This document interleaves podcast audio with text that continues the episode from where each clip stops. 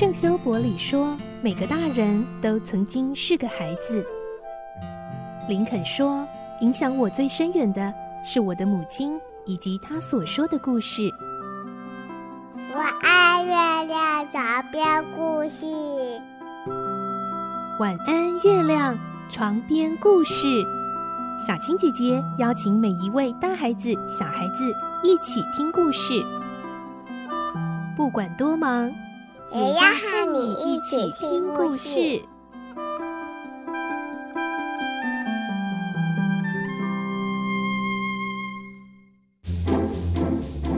欢迎进入今天晚安月亮床边故事的节目。今天呢，在我们的这个好书推荐的单元里头，要在这个寒假期间呐、来跟大家推荐这本好书，绝对要列进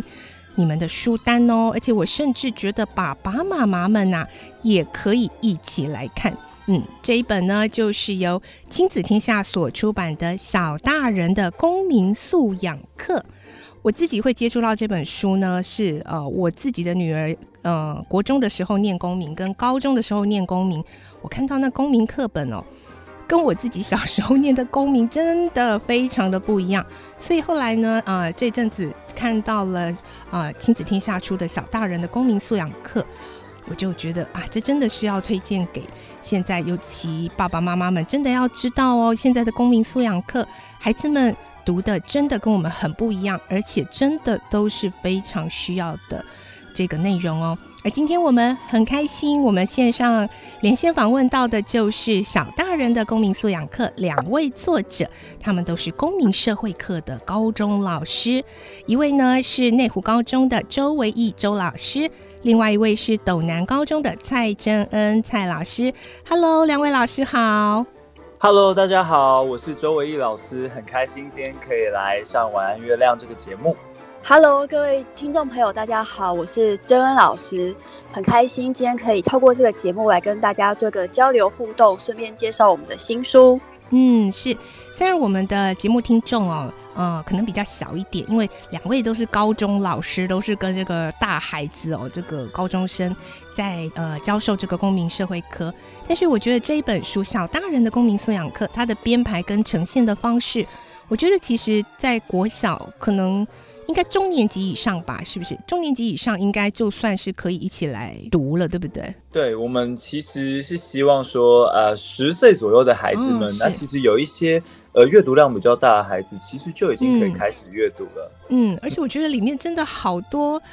跟我们的生活息息相关，不像我们小时候念的公民课，就是背起来就好了。我觉得里面有好多可以讨论的，然后不一定有。谁对谁错的标准答案，所以一开始呢，我们就要请两位老师跟我们分享一下，当初怎么会想到呃要一起哦，是你们两个一起来创作的这一本小大人的公民素养课，它的一个创作缘起，还有你们希望让什么样的读者来看到这样的一个作品呢？嗯，我们当时候在创作这本书的时候，最大的原因是因为我们呃从过去的课纲到现在的课纲，然后经历过不同公民教育的议题。然后我们观察到台湾的社会有很多是我们很值得可以再去深入扎根的一些议题，但呃这些议题可能他在学校里面读过之后，他可能就忘了。那我们觉得有一些它可以被留存下来，变成是呃日常生活中就可以带得走的一些公民素养的一些思辨能力。那我们一直都觉得说，我们两个这样子在。学校里面教书，影响到的学生是有限的，而阅读的力量是很大的。我们希望说，台湾未来的这个公民社会可以有一个嗯很理想的样子，而这个理想的样子，我们就透过这本书的一些主题来作为贯穿。哎，我觉得刚刚周维义老师分享到的一点，觉得很感动，也觉得真的非常重要，就是。呃，老师们就是教的再好，真的就好像就局限在校园里头。可是借着这样的一个作品，它可以跨出校园，甚至呢跨出台湾哦。然后我觉得让各个年龄层的小朋友都可以开始接触到，甚至大朋友也应该要接触到。那接下来就要请老师们再来跟我们分享一下，就是我当初自己也很好也很好奇的，现在的公民课在上的是什么呢？跟我们小时候我们上的，呃，我记得国小、国中上的就是亲戚的称谓吧，就是呃什么你的你妈妈的弟弟应该叫什么啊？然后到了高中可能就是嗯三民主义呀、民有、民治、民享这样子。可是呢，现在的公民课上的真的就是跟我们整个社会、整个生活息息相关，非常多各面向，而且它也是一个非常主要的科目哦，不像我们呃求学阶段的时候，公民可能就是一个五十分，然后就是你只要会背的话，这五十分就可以全拿。我后来看到我高中女儿，我我女儿刚上高一，我看到她这一次的公民科的平均分数。全校的那个平均分数竟然比国文还低耶！他说公民真的很难，请老师跟我们分享一下现在的公民课，孩子们都是在学什么呢？嗯，我们现在的公民课啊，它包含了政治、经济、法律，还有社会学等面向。嗯，那我们呃这些面向，其实在大学它都有专门的科系。嗯，不过在高中啊、国中的公民课当中，其实它会呃让孩子们先准备好这些领域所需要具备的知识、能力或者是技能。可以用在他们的未来，呃，成为公民的道路上。那有谈过哪些议题呢？比方说，像去年的鸡蛋价格上涨，我们就会去讨论说，诶，是哪些因素导致的价格上涨？像是呃，国外的这个战争的因素导致了原物料的价格上涨，可能会使得供给减少，甚至让价格会上涨这样的一个变化。就像是最近我们在做。呃，立委选举啊，或者是总统大选的一个讨论。那像选总统跟副总统可以有一张选票，那立委的话则有两张，一张是选人，一张是选党。那大家对于这张票的意义是什么？大家也许不是这么了解。那我们就会透过一些小任务，让同学们模拟看看，了解这些制度对我们的影响。所以现在的。公民课程确实很贴近生活，也常常可以用一些课本上的知识去作为是一个探索的媒介。那我们这本书啊，其实最重要的都是让它用绘画的方式，让很多的知识变成小故事，还有简单的说明。那么大家在了解公民素养议题的时候，就会觉得很轻松，很容易了解。是。对，我自己在看这本书的时候，呃，我就有跟我的大女儿一起看哦，因为她现在高一，然后她就说：“哎，因为我我会很好奇，我说真的，你们现在公民课真的都有在上这个内容吗？我看到书中内容，我是很惊奇。哎，你们有上这个吗？她说有啊。然后我就说，那你觉得，呃，你上过课，然后你看这本怎么样？她说这本很好看，就是这本 对她来讲，试读性、阅读性，还有刚刚啊、呃、老师说的，就是我觉得主题安排的很好。”真的是呃深入浅出，让大家知道，哎，像刚刚老师讲的，这个公民重可以重到是政治经济，但是呢，深入到每一个层面，可以是哦，我们鸡蛋价格为什么上涨？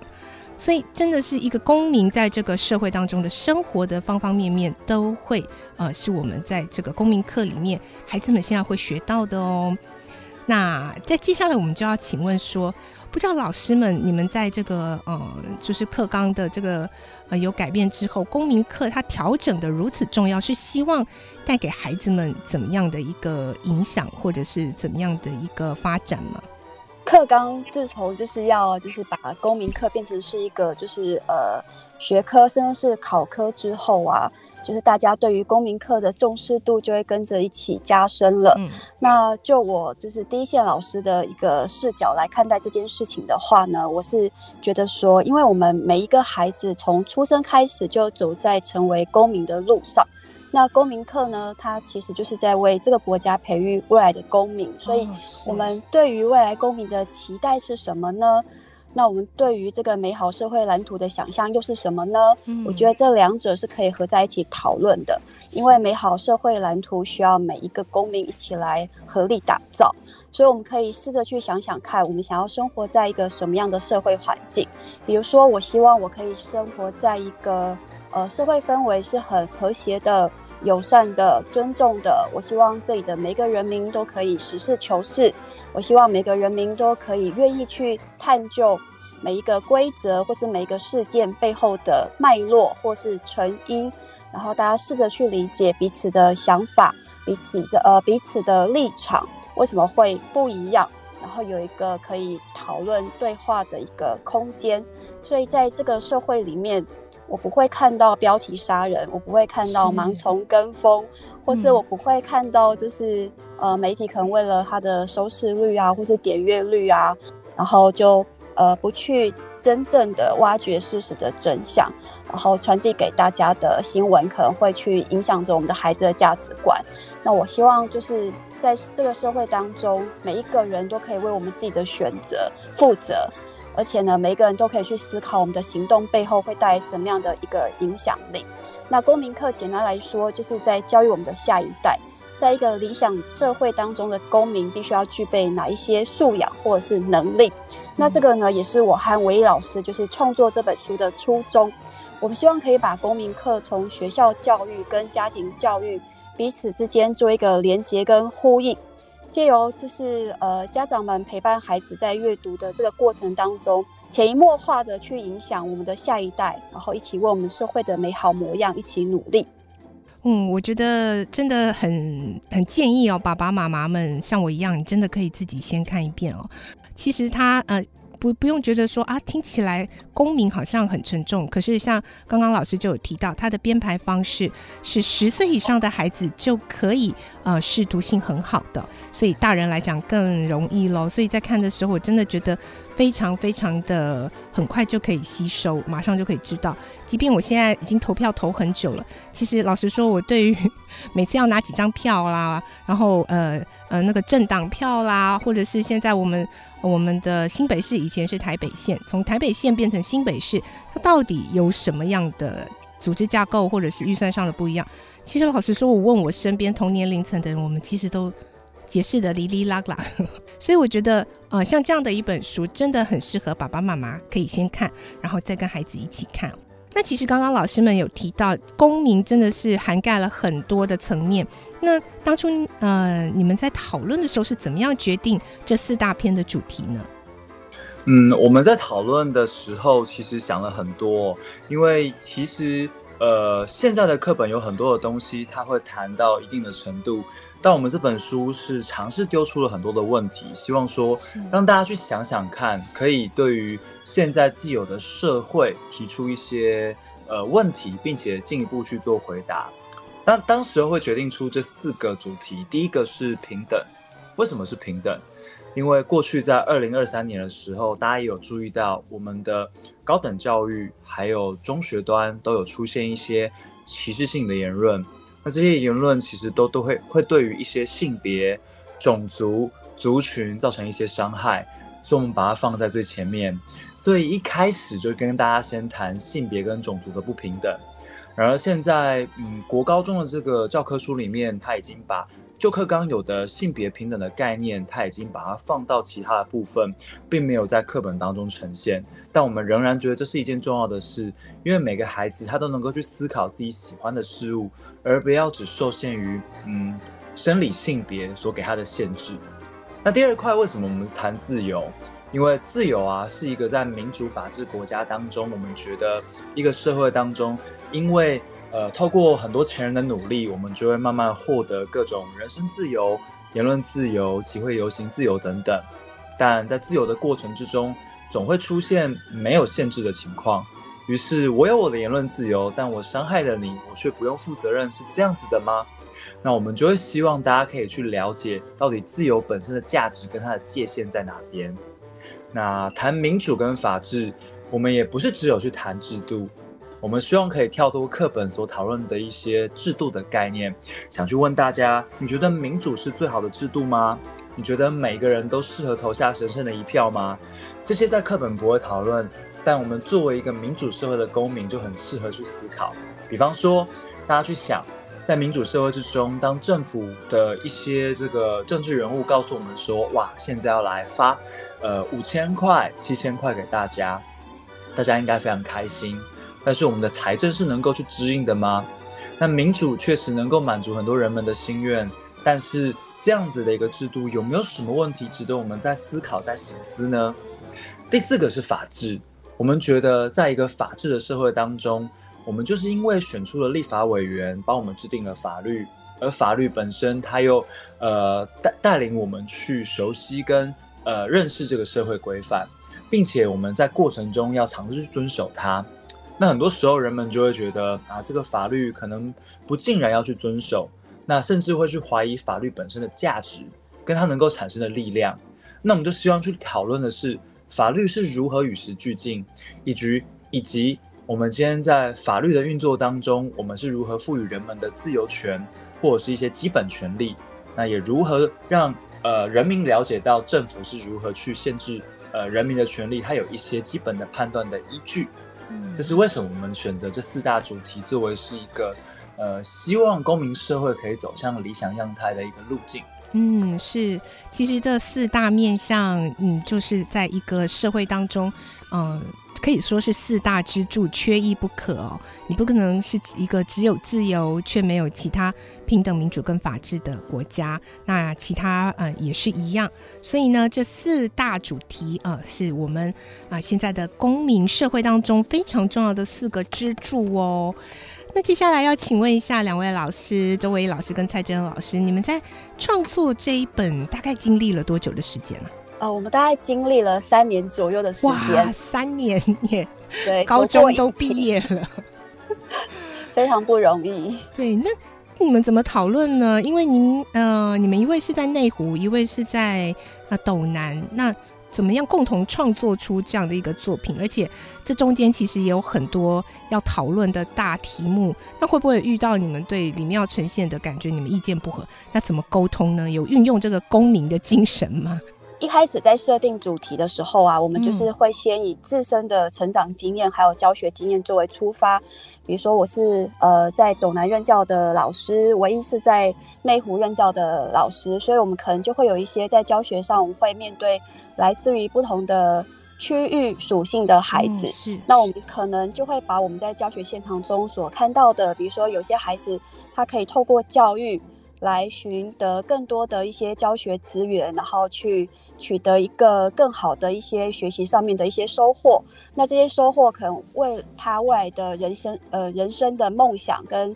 一些呃蓝图的规划，可能就会有一些帮助。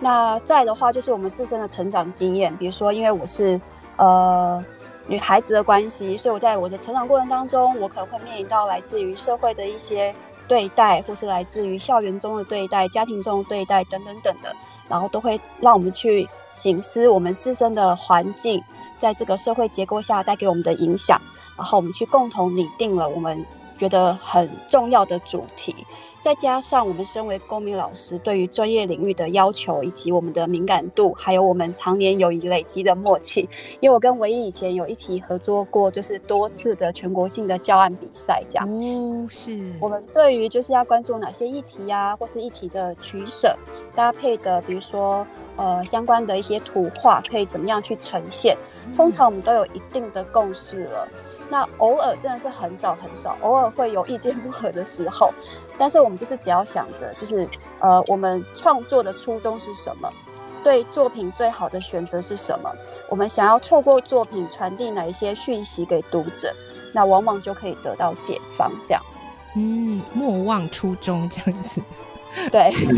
我也想要补充一下，就是、嗯、呃，在做决定的时候，当然我们对于这四个主题，我们都会蛮感兴趣的。那像我对于民主这个主题就会特别感兴趣，也在 action 的部分设计了一个呃，让家长可以带着孩子们一起来做实做的，就是一定得支持他吗？嗯、那我们那边就画了一个表格，上面有出现候选人的证件、过去表现，还有个人特质。那勾选自己比较青睐的候选人和原因。那里面呢，我们在绘图的时候，其实也刻意让爸爸和妈妈的样子，呃，比较跳脱性别刻板印象。我们让妈妈看起来更强。她的对话内容是：相信妈妈的眼光，我并赢了所有的同事。那请投给某号候选人，我们的未来会更好。那爸爸的话就带着一种，嗯，这个眼睛水汪汪的一个表情，说。爸爸这么爱你，你是不是该支持某号候选人呢？那我们希望透过这样子的一个绘图，然后用对话的方式，那孩子可以透过我们的对话，循序渐进的去认识我们的制度会带来什么影响。然后，呃，也因为我自己其实在每次大选的时候都会做相关的一些呃活动，像最近正在带学生进行。呃，不同政党候选人的一个政见比较。那在高中段，我们可以这样子做，可是我们从小学的时候，也许小学生可以先做的是认识现在我们活在的民主的台湾底下到底长什么样子，然后可以先练习从思考开始。那这是我们在选择创作主题的原因。今天呃，在这个节目短短的时间当中哦，真的是只能抛砖引玉，跟大家先推荐这一本哦，亲子天下所出版的小大人的公民素养课。我相信呢，这本书如果呃列为呃你们家的必采购书单之一，绝对是非常值得的哦，因为它 CP 值很高。我想，如果呃这样一本，然后成为你们未来这一年，这新的这一年。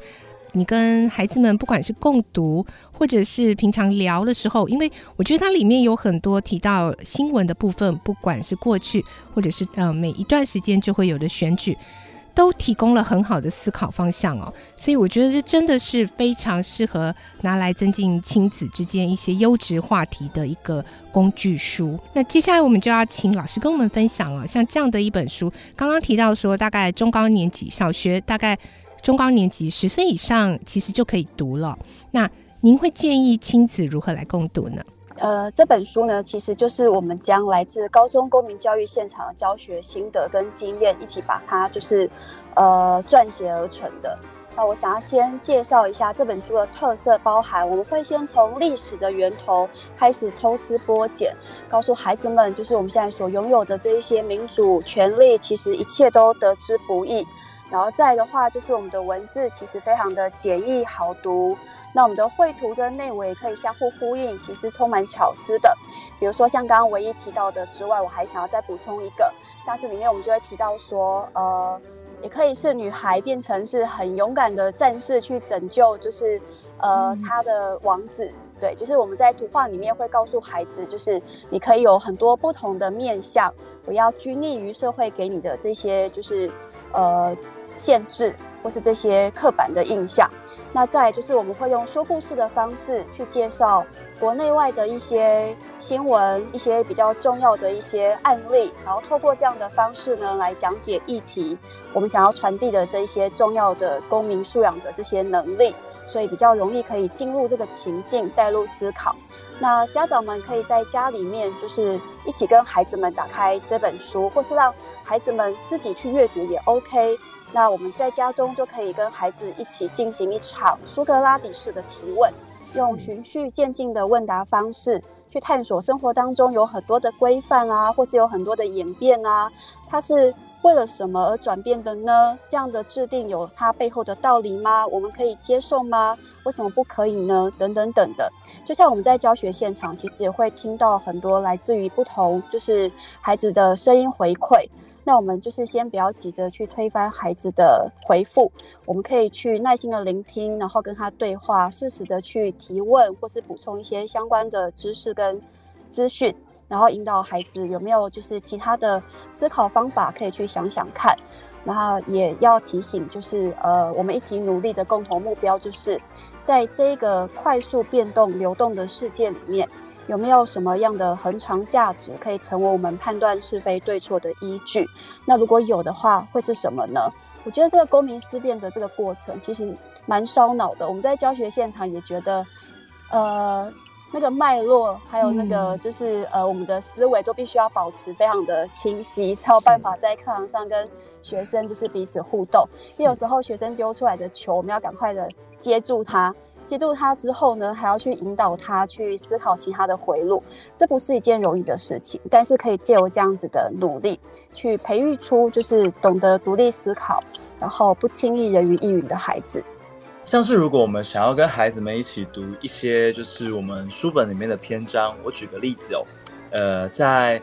书本的前面有讨论到历史，就是英国女性如何争取投票权、争取选举权。是，那这个主题我觉得很有趣哦。里面它其实有告诉我们说，当时反对女性有一些选举权的说法。包含像是女性容易被情绪影响，不适合投票。嗯，那女性如果嗯有选举权的话，会让国家变得女性化。嗯、那我们爸爸妈妈就可以跟孩子们聊说：“哎、欸，你知道吗？过去十九世纪的时候出现这些想法。他说女性容易被情绪影响，所以很难做出好的决定。你同意这个说法吗？那这些问题，其实现在抛出来之后，孩子因为没有比较多社会框架的影响，他也许就会回答出一些有趣的答案。嗯，所以蛮推荐大家可以这样子运用它。我觉得真的，今天我从两位老师的分享当中也学得很多。嗯，公民呢，它真的是一个要让我们学会在这个社会中去学会真正的关心跟在乎哦。因为现在很多孩子有点漠视哦，就是觉得嗯，这不关我的事。可是一个公民，他真的需要有一个 care 的心，他要在乎，然后他真的关心。然后呢，我们要让他们能够独立思考，然后。最重要的，我觉得像刚刚两位老师一直在讲的，开启对话，而不是一昧的我就灌输给你，是希望跟孩子们有一些对话，有一些讨论。然后最后呢，这些对话要带来的，并不是证明谁对谁错，谁输谁赢，而是带来一种互相尊重、共同解决或共同承担。我想这是一个我们期待的理想中的公民社会。像两位老师刚刚说的，我们希望我们的公民能够有的素养跟能力。好，今天呢，节目最后赠书活动的部分来喽。我们今天有珍贵的两个名额要提供给收听到今天 Podcast 节目的听众喽。那今天一样会有通关密语，我们要请老师们来为我们公布今天的通关密语喽。好，今天的通关密语就是“我是好公民”。嗯，我是好公民。在今天 Podcast 的节目说明栏有我们这个节目的脸书粉砖，那我们的赠书活动贴文也在上面了，连接按下去就可以回答通关密语，就有机会抽到今天推荐的好书。亲子天下所出版的《小大人的公民素养课》，而今天在我们线上跟我们分享的是作者周维义老师跟蔡真恩老师。再次谢谢两位老师拨空接受我们的访问，谢谢主持人，谢谢，谢谢谢谢大家，谢谢，谢谢老师哦，谢谢好，谢谢，再见喽，拜拜，拜拜。